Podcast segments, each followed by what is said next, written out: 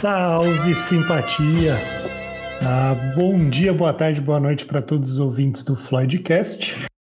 Não se assustem, eu sei que a voz hoje de início é um pouco diferente das que vocês estão acostumados, mas eu sou o João, estou aqui direto da Eslováquia, começando esse episódio especial que nós teremos hoje, e aí eu gostaria de chamar aqui para o oi inicial os nossos outros dois participantes do dia, começando por ele que normalmente é o host aqui da casa, Boi. Isso aí, molecada. Hoje, só para mudar um pouco, é, vamos gravar um episódio especial aí falando dos três melhores álbuns conceituais que a gente curte. E comigo aí, além do João, tá o Caio, o Tulão. E aí, moçadinha, olha nós aqui de novo. É isso aí. Hoje a gente vai falar de álbuns brasileiros, álbuns internacionais, e um álbum que a gente gosta também. Então, três álbuns cada um aí. Vamos, vamos falar um pouquinho de cada, de cada um. Demorou?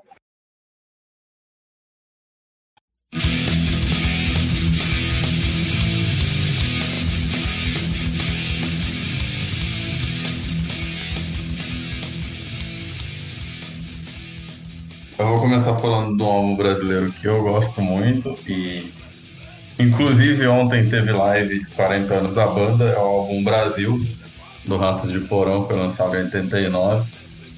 E o que é impressionante e triste é que esse álbum consegue se fazer mais atual hoje do que em 89. Né? Ele tem um álbum de punk, crossover trash. Na época, o movimento punk até, uma galera até falou que o Ratos traiu o movimento. Vou falar isso antes do Dado falar que o João Gordo traiu o movimento. Porque. porque os caras trouxeram muito elemento do thrash metal, pô, pra esse álbum. Então ele fugiu um pouco da pegada punk que ele tinha e virou crossover trash que fala, né? Que dizem ser o primeiro álbum crossover trash do Brasil. Ele tem 18 músicas, é bastante, só como ele é um álbum punk, ele tem 18 18 músicas e 28, 29 minutos. Então, tipo, uma pancadaria. Ele começa. É, ele começa com uma. Vamos falar das que eu mais gosto. Começa com Amazônia Nunca Mais, que é basicamente falando sobre a Amazônia está acabando, porque é muito atual. Aí ele vem com uma, uma música que chama AIDS Pop Repressão, depois tem outra, depois é AIDS Pop Repressão, ele fala que ele queria sexo, drogas, rock and roll, mas o que tá tendo agora é a Pop Repressão, o que, que ele fez para merecer isso. Aí ainda nesse álbum tem uma música que me marca bastante, que chama Farsa Nacionalista. E na época, o João Gordo estava falando ontem mesmo na live, eles fizeram essa música mais por causa dos carecas do ABC, assim. Então, pô, a pegada nacionalista no Brasil era bem, bem pequena, sabe? Era um grupo específico, só que daí fala que hoje faz muito mais sentido essa farsa nacionalista, né? Que a galera é nacionalista os Estados Unidos, basicamente. Mas é esse o álbum que eu queria falar. Escutem. Tem também. Oi. E qual que você acha que é o, o single, o, o, a música hit desse álbum? Mano, eu acho que a mais famosa, a mais famosa desse álbum é Beber até morrer, né? Que é muito famosa. Mas a que eu mais gosto desse álbum é AIDS Pop Repressão. Pra da mim. hora. Mas Beber Até Morrer é a mais famosona, assim. Spock é a mais famosa da banda. Da hora. Ah, e outro fato interessante, a capa desse álbum foi feita por um cartunista, o Marat, que é o que criou... É Marat, não lembro. Ele criou... né? É, ele ainda fez a capa do álbum Anarcofobia também. Ah, é da hora pra caralho, velho. É bem doido. Muito bom. Beleza. É, curiosamente, eu nunca ouvi esse disco inteiro e vai ser uma das primeiras coisas que eu farei nessa semana aqui. É mais rápido que um episódio. é, faz sentido, faz sentido.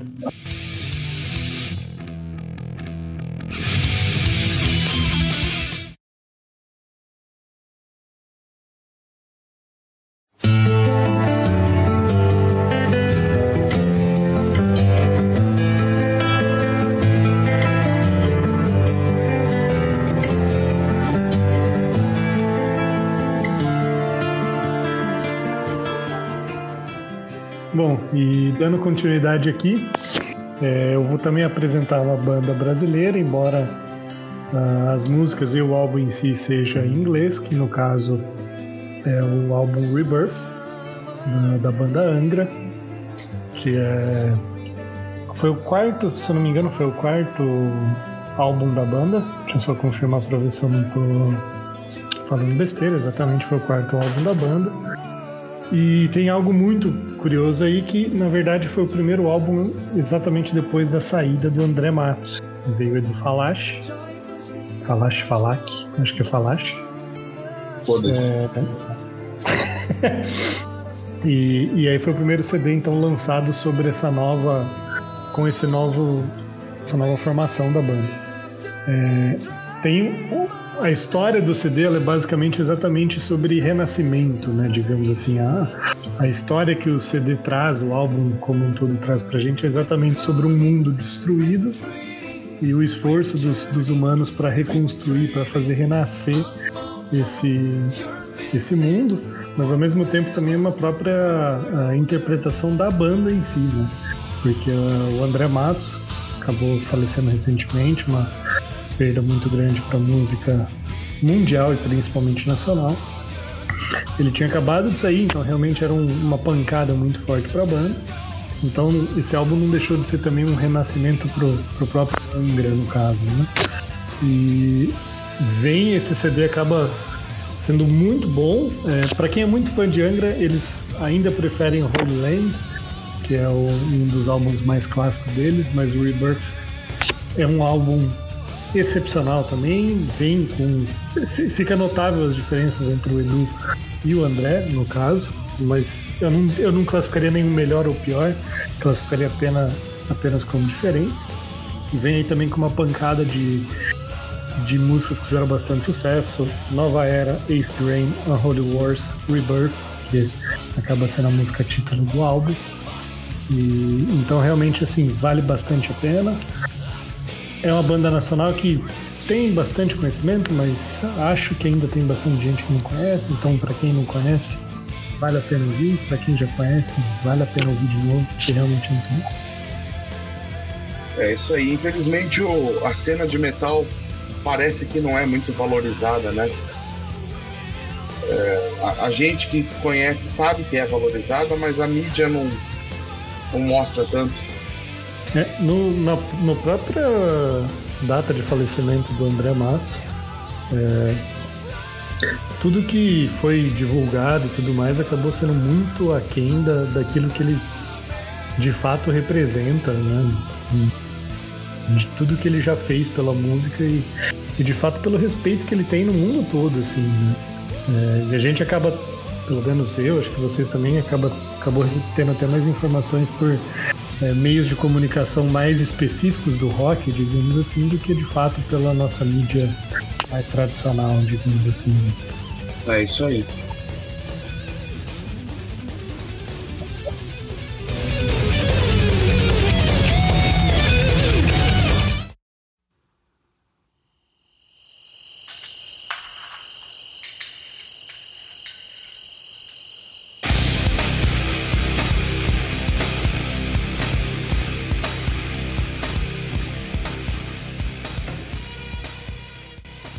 Puxando esse assunto de é, bandas pouco reconhecidas em território nacional, hoje o meu CD conceitual, meu primeiro CD conceitual favorito é o Roots do Sepultura. É o sexto álbum da banda de 1996. Foi logo depois do Chaos AD. E o da hora dele é que ele é descaradamente influenciado pelo ritmo brasileiro com percussão tribal, maracatu, berimbau. É muito da hora isso. Ah, participação especial pra caramba também, né?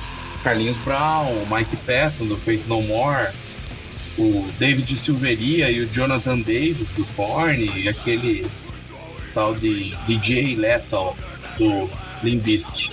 E sem contar a participação mais da hora que eu acho, né? Que são os próprios índios, o, o povo indígena da tribo dos Chavantes, fazendo uma percussão vocal aí. É, Esse álbum, cara, foi o último álbum que o Cavaleira participou. É, logo depois desse álbum ele deu umas treta lá e vazou da banda. Nunca mais voltou, né? É, que o Max Cavaleira, deixar claro, não é o Igor, é o Max. O Igor foi depois. E, e para mim, cara, é, para mim nada. Esse álbum influenciou todo um, um movimento do heavy metal, né? Hoje bandas como Linkin Park, é, Slipknot, próprio Korn e etc.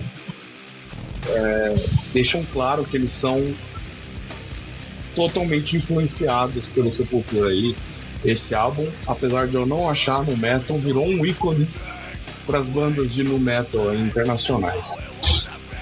O legal desse álbum, cara, é que eles passaram três dias numa, numa aldeia do, do, dos índios chavantes para entender qual que é o feeling deles, para eles poderem gravar esse som, né?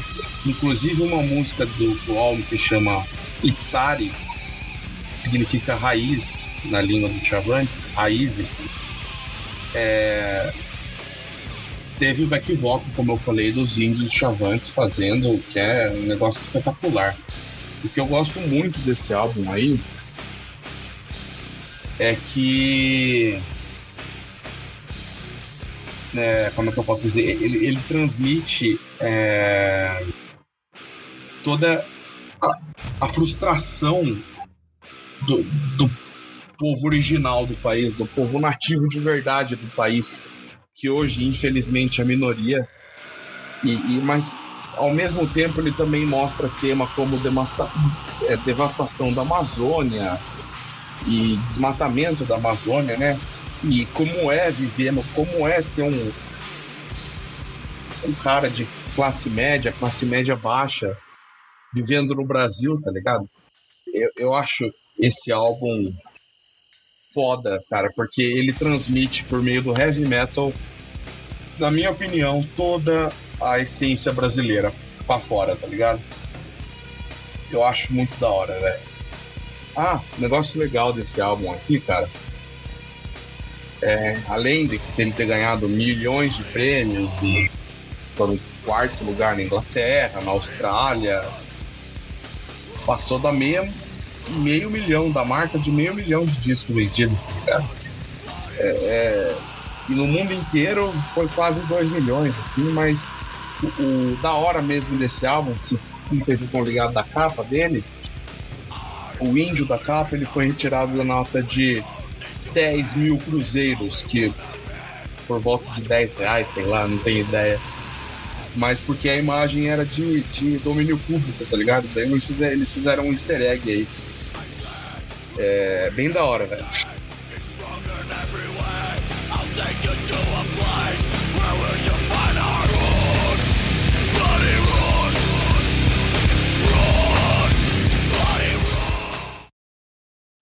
Caralho, mano, não sabia dessa da capa. Um dos álbuns que eu mais gosto de metal, assim. Essa da capa eu não sabia também, não. Da hora, mano. E um negócio que é muito massa que eu sempre falo, né? Tipo, é, se você pegar o Angra também, os, os discos de mais sucesso deles, que inclusive o Holy Land, acho que é o de mais sucesso, é cheio de música brasileira junto com, com metal, tipo.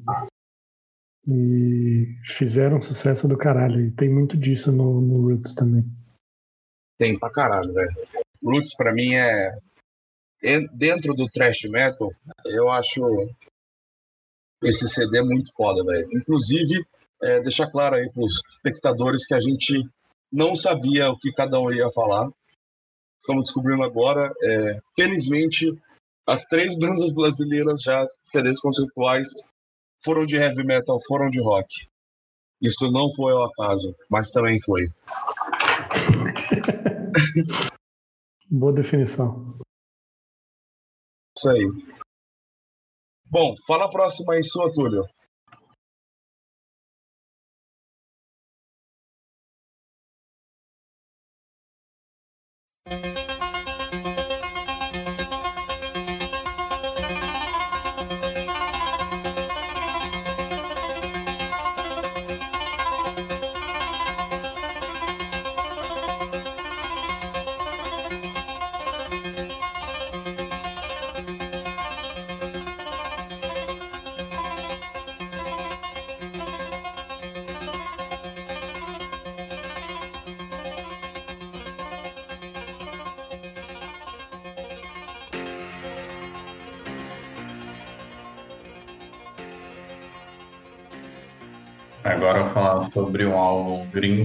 Gosto muito. Esse, ao contrário do álbum brasileiro, esse daqui as músicas são mais longas. É Who's Next, do The Who. O álbum foi lançado em 71. Primeira Desculpa, sessão. qual, qual, Tulão? Não ouvi. Who's Next. Ah, tá.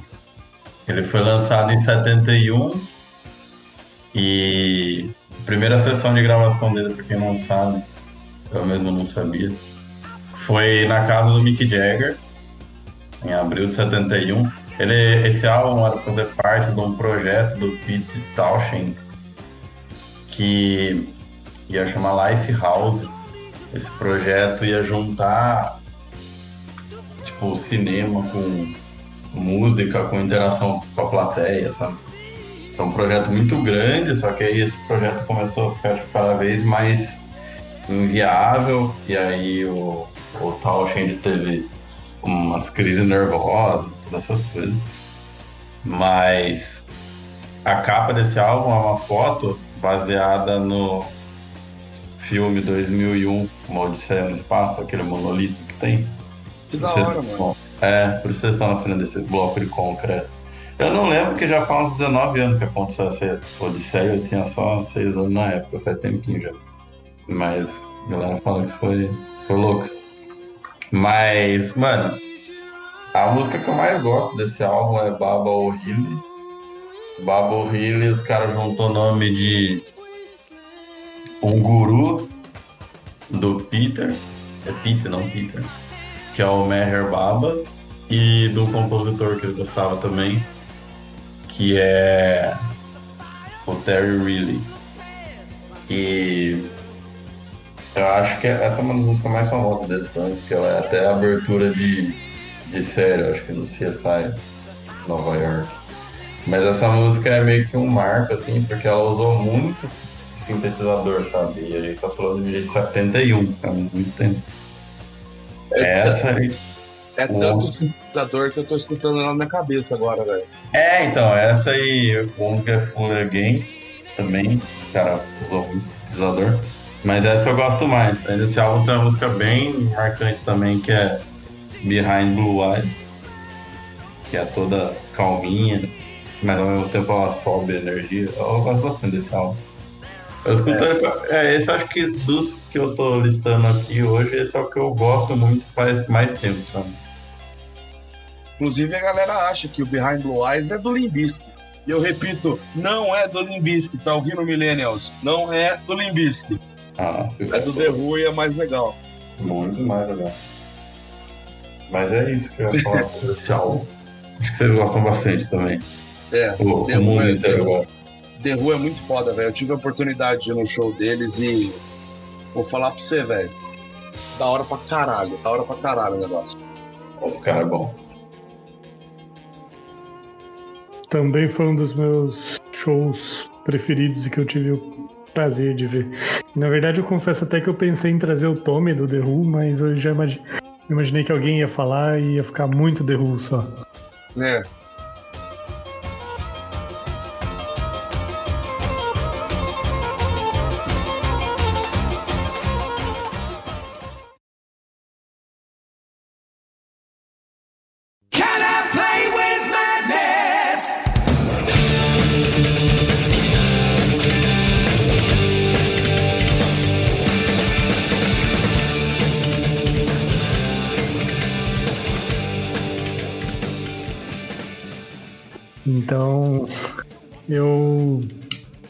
Dar sequência aqui. Na verdade, vou vir com outro super clássico também, que é o Seven Sun, of a Seven Sun, da banda inglesa Iron Maiden, que é, curiosamente, também o sétimo álbum da banda.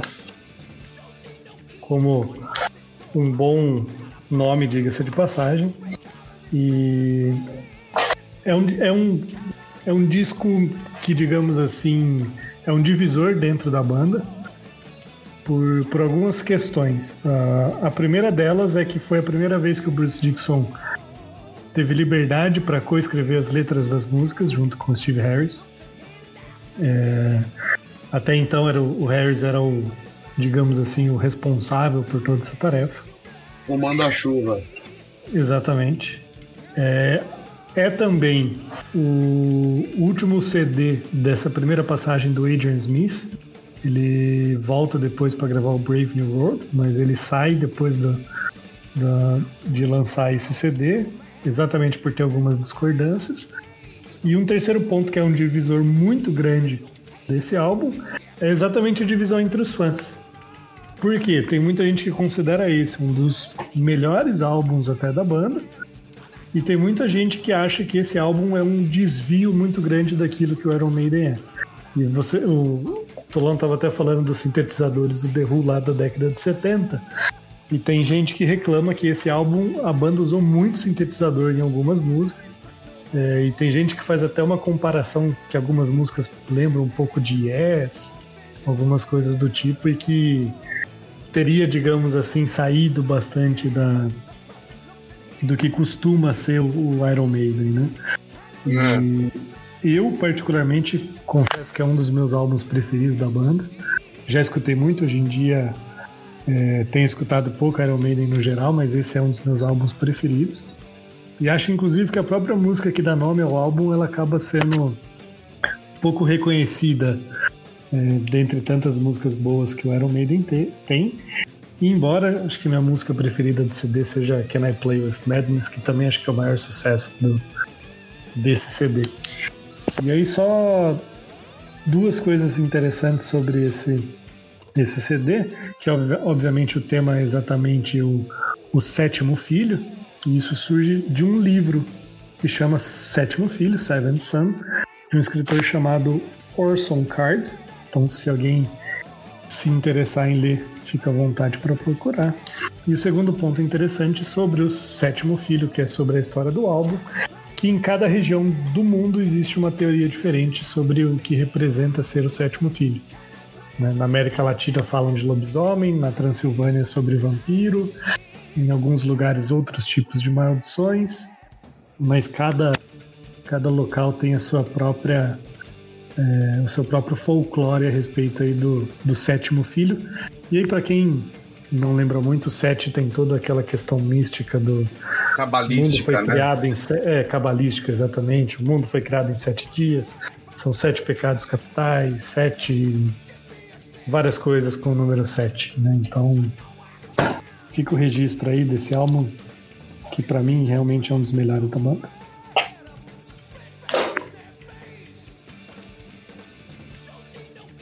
Eu gosto bastante desse álbum, mano. Ele dá uma, uma caminhadinha assim um pouco no progressivo, né? Por isso eu acho Exatamente. que até a galera compara com o Yes. Sim, sim, sim. Eu acho que não, eu acho que é menos do que a galera reclama, Sim, mas ele dá uma boa, dá uma boa passada ali. é, os caras dão uma, uma nadadinha.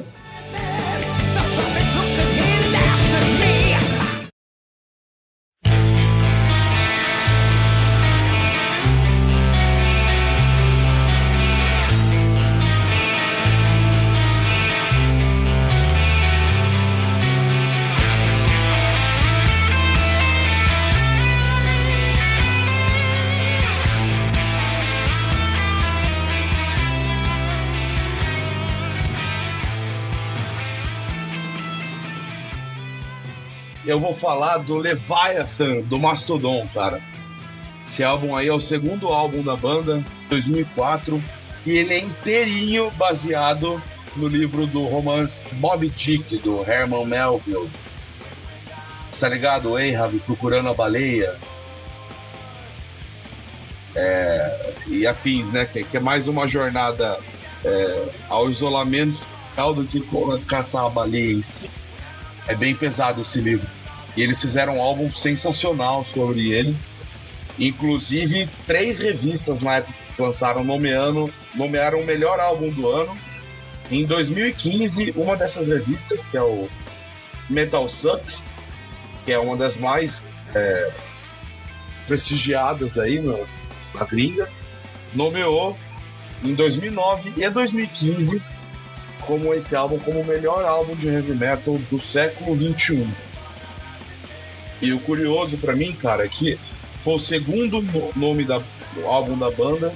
Fizeram um, um- um metal progressivo aí que é absurdo, que faz ideia e liga com o nome da banda mesmo, né? Leviathan, que é o nome do álbum, que é criatura, criatura bíblica, mítica, grandiosa, é ameaçadora, e o nome próprio da banda que é o Mastodon, aquele dinossauro gigantesco também. Então tem toda essa questão da grandiosidade e o álbum ele se escala de um jeito que parece você tá um livro, velho. De tão bom que é o negócio. É, aventuras marítimas e, e sentimento de profundidade, sem esperanças e é, é legal, cara. Vocês têm que escutar para entender a, o peso, é, a profundidade que esse álbum traz para uma obra, tá ligado? Eu acho que como foi uma boa é, sacada aí do pessoal do Mastodon conseguir expressar tão bem o sentimento que o livro trouxe para eles, tá ligado? Eu acho foda.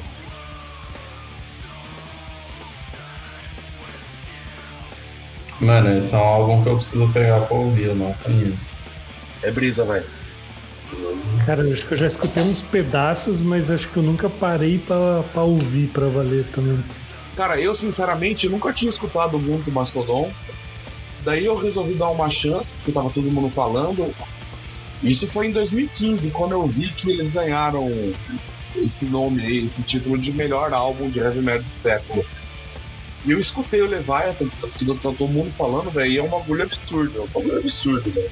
Só a capa dele você já ficou maluco, tá ligado?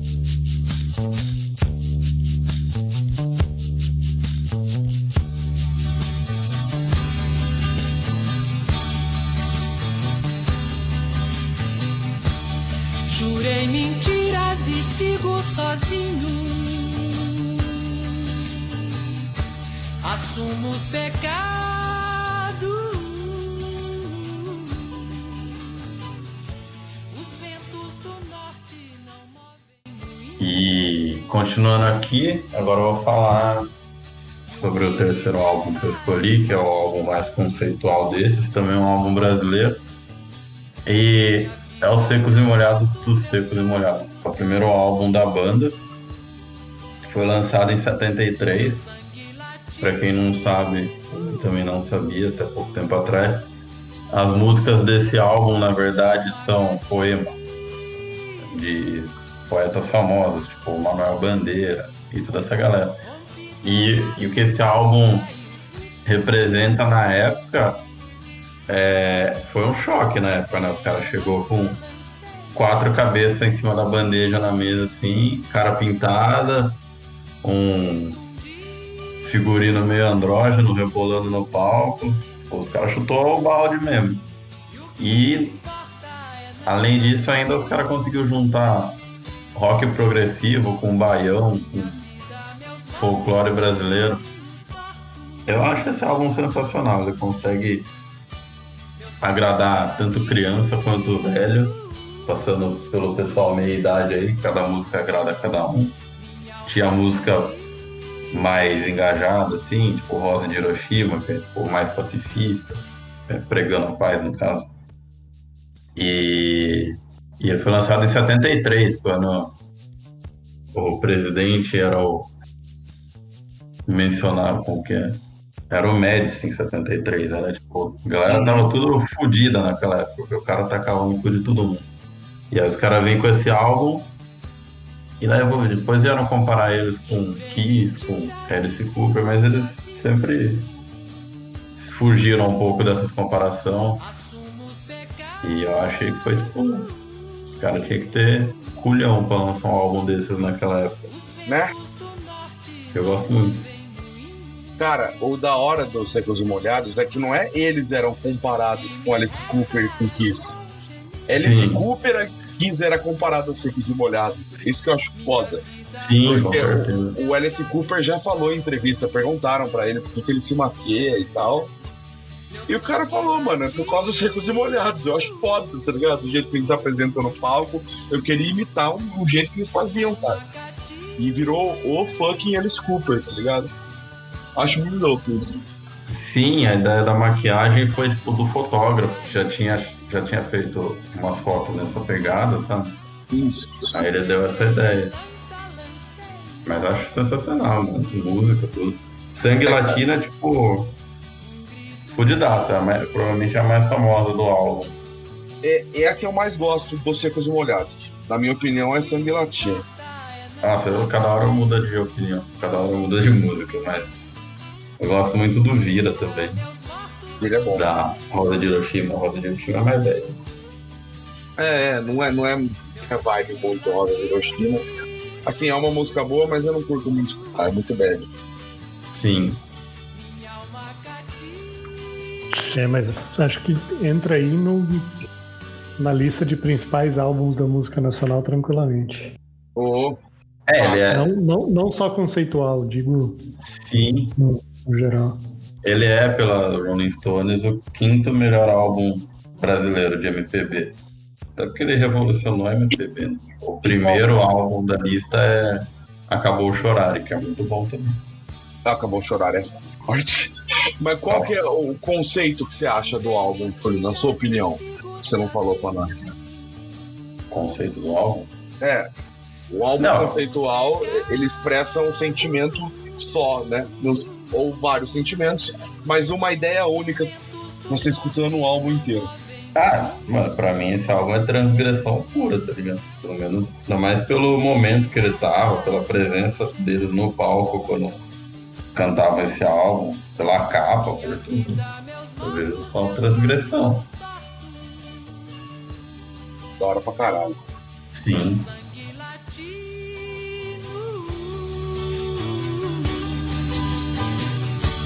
Minha alma cativa.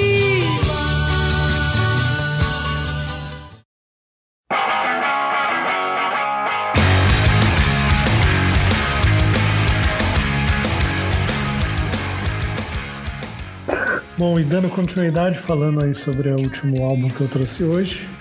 Um álbum que é relativamente clássico e relativamente surpreendente, que é o American Idiot, ah, do Green Day. E eu fiz questão até de trazer esse álbum exatamente porque o Green Day ele acaba meio que quebrando, entre aspas, duas. ah, não, não necessariamente duas barreiras, mas digamos assim, é difícil a gente ver álbuns punk é, conceituais necessariamente. Embora, embora a gente tenha falado aqui, o Tolão tenha falado no começo de Ratos de Porão. E...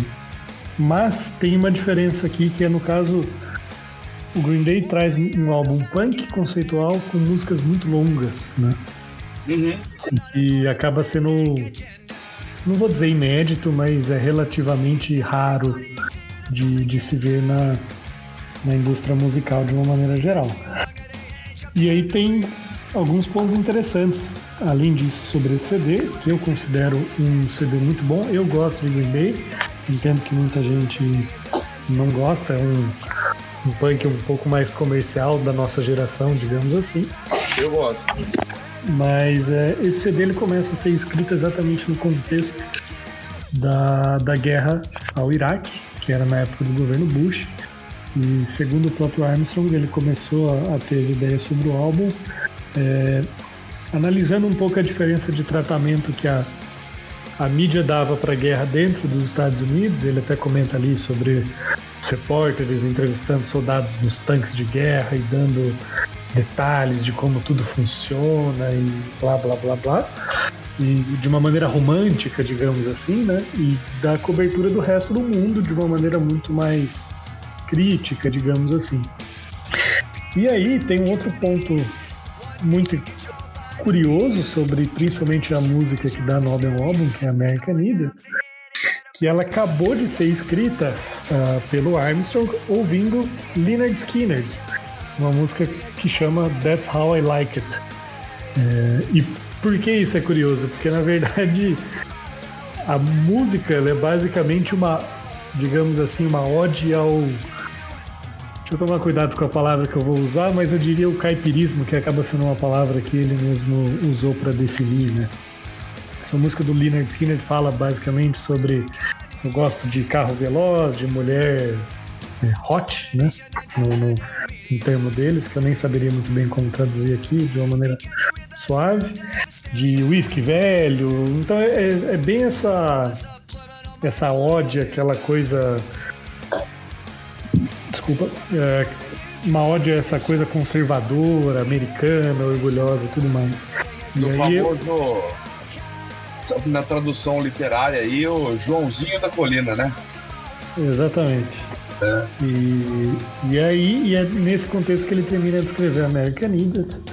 E, e, que vem todo o conceito do álbum, inclusive que a tradução simples já dá uma boa indicação do que, do que pode se esperar, que é exatamente uma crítica, vamos dizer, à sociedade média norte-americana, como de uma maneira geral, sobre um pouco o da americano. cultura norte-americana e, e, tudo mais, né? sobre e, e, um ponto que ele acaba tocando bastante é, inclusive, também no quanto a mídia tradicional acaba um pouco a perpetuar, ajuda a perpetuar toda essa cultura dentro da sociedade americana, principalmente em relação às guerras.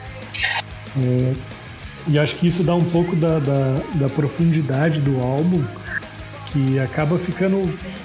É, muita gente es, vê, escuta o nome Green Day, vê alguma coisa do Green Day fica um pouco com aquela sensação de bandinha punk que a gente escutava quando, ela, quando era adolescente.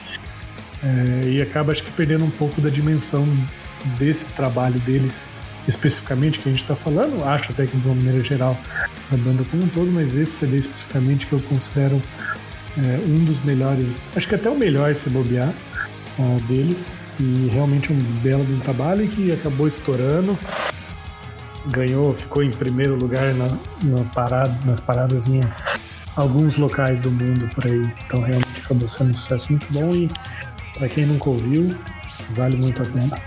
É isso aí. Eu lembro quando esse álbum lançou, cara, a gente tava no colegial, eu e você, e foi lo... esse álbum lançou foi logo depois de um pequeno hiato que o Green Day teve, foi? Sim, sim. E eu lembro que estourou, cara, estourou, velho. E eu queria, mas juro por Deus, João, que eu queria ser um pouquinho mais político naquela época, tá ligado? Pra eu ter entendido a dimensão do álbum novo e não velho para fugir, porque tem, tem muito disso, né? Às vezes a gente teve contato naquela época, mas a gente acaba, acabava se prendendo àquela, ao clipe, a musiquinha legal e não especificamente ao, é, a, a tudo isso que tá por trás, né? Mas eu achei muito foda esse álbum também quando lançou. Muito foda. É do caralho, né? E todo esse papo de é, é, ru, é ruim porque é banda mainstream, é papinho de falso roqueiro conservador, tá? O meu é melhor e cala a boca. Não existe isso, tá ligado? Sim, sim. Tem, infelizmente tem muito disso. É, a música boa é que você mais gosta, amiguinho. Não escute os outros. MC tá favorável. É, eu não sei o nome dele, mas a, o cara que canta a música tá favorável. É tão bom quanto o Pink Floyd, se você gosta se você gosta, tá, gente? Não estamos fazendo uma comparação específica, só para deixar claro. É um exemplo, é um exemplo anedótico. só para evitar maiores polêmicas. Sim.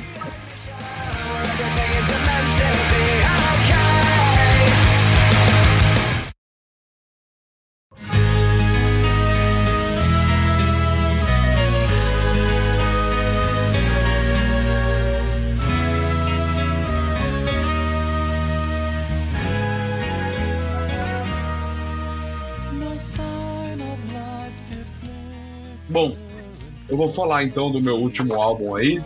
E vocês acharam que não ia ter nerdice, meu amigo? Vai ter nerdice aqui, caralho. Eu vou falar de um dos melhores álbuns que eu escutava na minha adolescência. Esse pá é um dos melhores álbuns eu considero com a minha vida, que é o Nightfall in Middle Earth, do Blind Guardian, o álbum que me introduziu ao universo de Tolkien. O meu grande amor, que é Senhor dos Anéis. Esse álbum aí é o sexto álbum de estúdio dos caras, eles são alemão, né? Blind Guardian. E é de 1998 esse álbum. Eu tinha sete anos quando ele lançou. Eu, eu fui escutar quando era mais moleque já. É, criança eu só escutava El Chan. é... Esse álbum, cara, ele é inteiramente baseado no Silmar... o Silmarillion Tolkien, né? Qual autor? Que pra quem não conhece aí, quem não tá ligado, o Silmarillion é como se fosse uma bíblia do, do universo do Senhor dos Anéis. O livro conta a, toda a história da criação do mundo e os primeiros acontecimentos na Terra-média, que é onde se passa toda a aventura. E o da hora desse livro é que ele é bem, abre aspas aí, grandioso, sabe? Repleto de música que remete à aventura e cenário épico, todas no universo do Tolkien. E, e o álbum ele foca, gira totalmente, claro, nas Silmarils, nas pedras Silmarils. Guerra entre o Morgoth, Melkor, os Valar, os Elfos, os Homens, o Beren, o Lúthien, enfim. E o, acho que o mais foda desse disco, cara, é que cada música deles apresenta uma ordem cronológica do. do a, a, as músicas são dispostas no álbum em ordem cronológica aos acontecimentos, aos acontecimentos do livro. É, eu acho isso muito da hora. Muito da hora, de verdade. E assim, né? Esse álbum é um prato cheio, assim, para quem curte metal e, e Senhor dos Anéis, as obras do Tolkien. Parece, parece que eles nasceram um pro outro, assim, sabe? Eu acho que Blind Guardian, eles conseguiram acertar em cheio para fazer esse álbum aí. É... Eu, eu conheci Senhor dos Anéis por causa desse álbum. E na época de criança eu, comecei a jogar Age of Empires 2. E meus amigos me falaram que meus professores falou, viu, escuta Blind Guardian que é mó da hora escutar jogando. Eu comecei a escutar, comecei a pesquisar. Daí eu descobri o Senhor dos Anéis, daí saiu o filme do Senhor dos Anéis. Nossa, que, que nostalgia, velho. Eu acho isso Esse muito é da hora, velho. Esse é um álbum, então, com uma pitadinha de, de infância, adolescência e nostalgia. Exato. Sem contar até hoje, né, João? Tudo bem que a música não é do álbum, né? Mas quando a gente fica bêbado, a gente canta o quê? Junto. The, The Bard Song. E a gente sabe completo essa porra, velho. Esse bagulho é muito da hora, mano. É bom ser nerd, velho, em épocas turbulentas. Sem dúvida. Inclusive, Mano. eu tô pra, pra refazer uma maratona Senhor dos Anéis com a minha mulher aqui. É, eu recomendo você assistir só o Senhor dos Anéis, não assista o Hobbit. É horrível, é horrível. É, não é, não é Não tão é horrível, excep- não. não é tão excepcional, mas também não é tão horrível. Mano, anão e elfo não, não, não transa, velho. Aí Não, fa- fa- faz sentido, mas tudo bem. Mas dá, dá É, pra eu- assistir, dá pra assistir. É, eu, tô, eu tô brincando, eu tô brincando. Mas eu gosto bastante desse álbum, assim como eu também gosto mais do que desse do American Idiot, que foi falado anteriormente, tô voltando. Mas ele é um punk mais melódico. Mas esse do Senhor dos Anéis, Anéis. esse do Blind Guardian eu ouvia bastante quando era mais novo também. Falava, caralho, eu sou um anão guerreiro. Eu ficava ouvindo, mas não era um anão guerreiro. Né? É da hora, cara. Se você pensar num cenário. Todo mundo na hora que mais musicalmente mais inteirado, na hora que pensa num cenário medieval pra qualquer coisa, Blind Guardian já entra na cabeça, velho. Os caras conseguiram espremer o bagulho, velho. Muito foda. Bom, é isso então, gente. Só avisar, moçada, que próximos episódios a gente não sabe ainda o que, que a gente vai gravar, né? qual o próximo CD do Pink Floyd que a gente vai gravar. Por isso a gente resolveu fazer uma enquete Eu vou mandar aí pelo Google aí na descrição do episódio e na chamada do episódio. É, fazer uma enquete com qual álbum aí vocês gostariam de ouvir do Pink Floyd, que a gente analisasse. Demorou? Fechou então. Moçada, estamos chegando ao final de mais um Floydcast que hoje não teve Pink Floyd. Olha só que louco.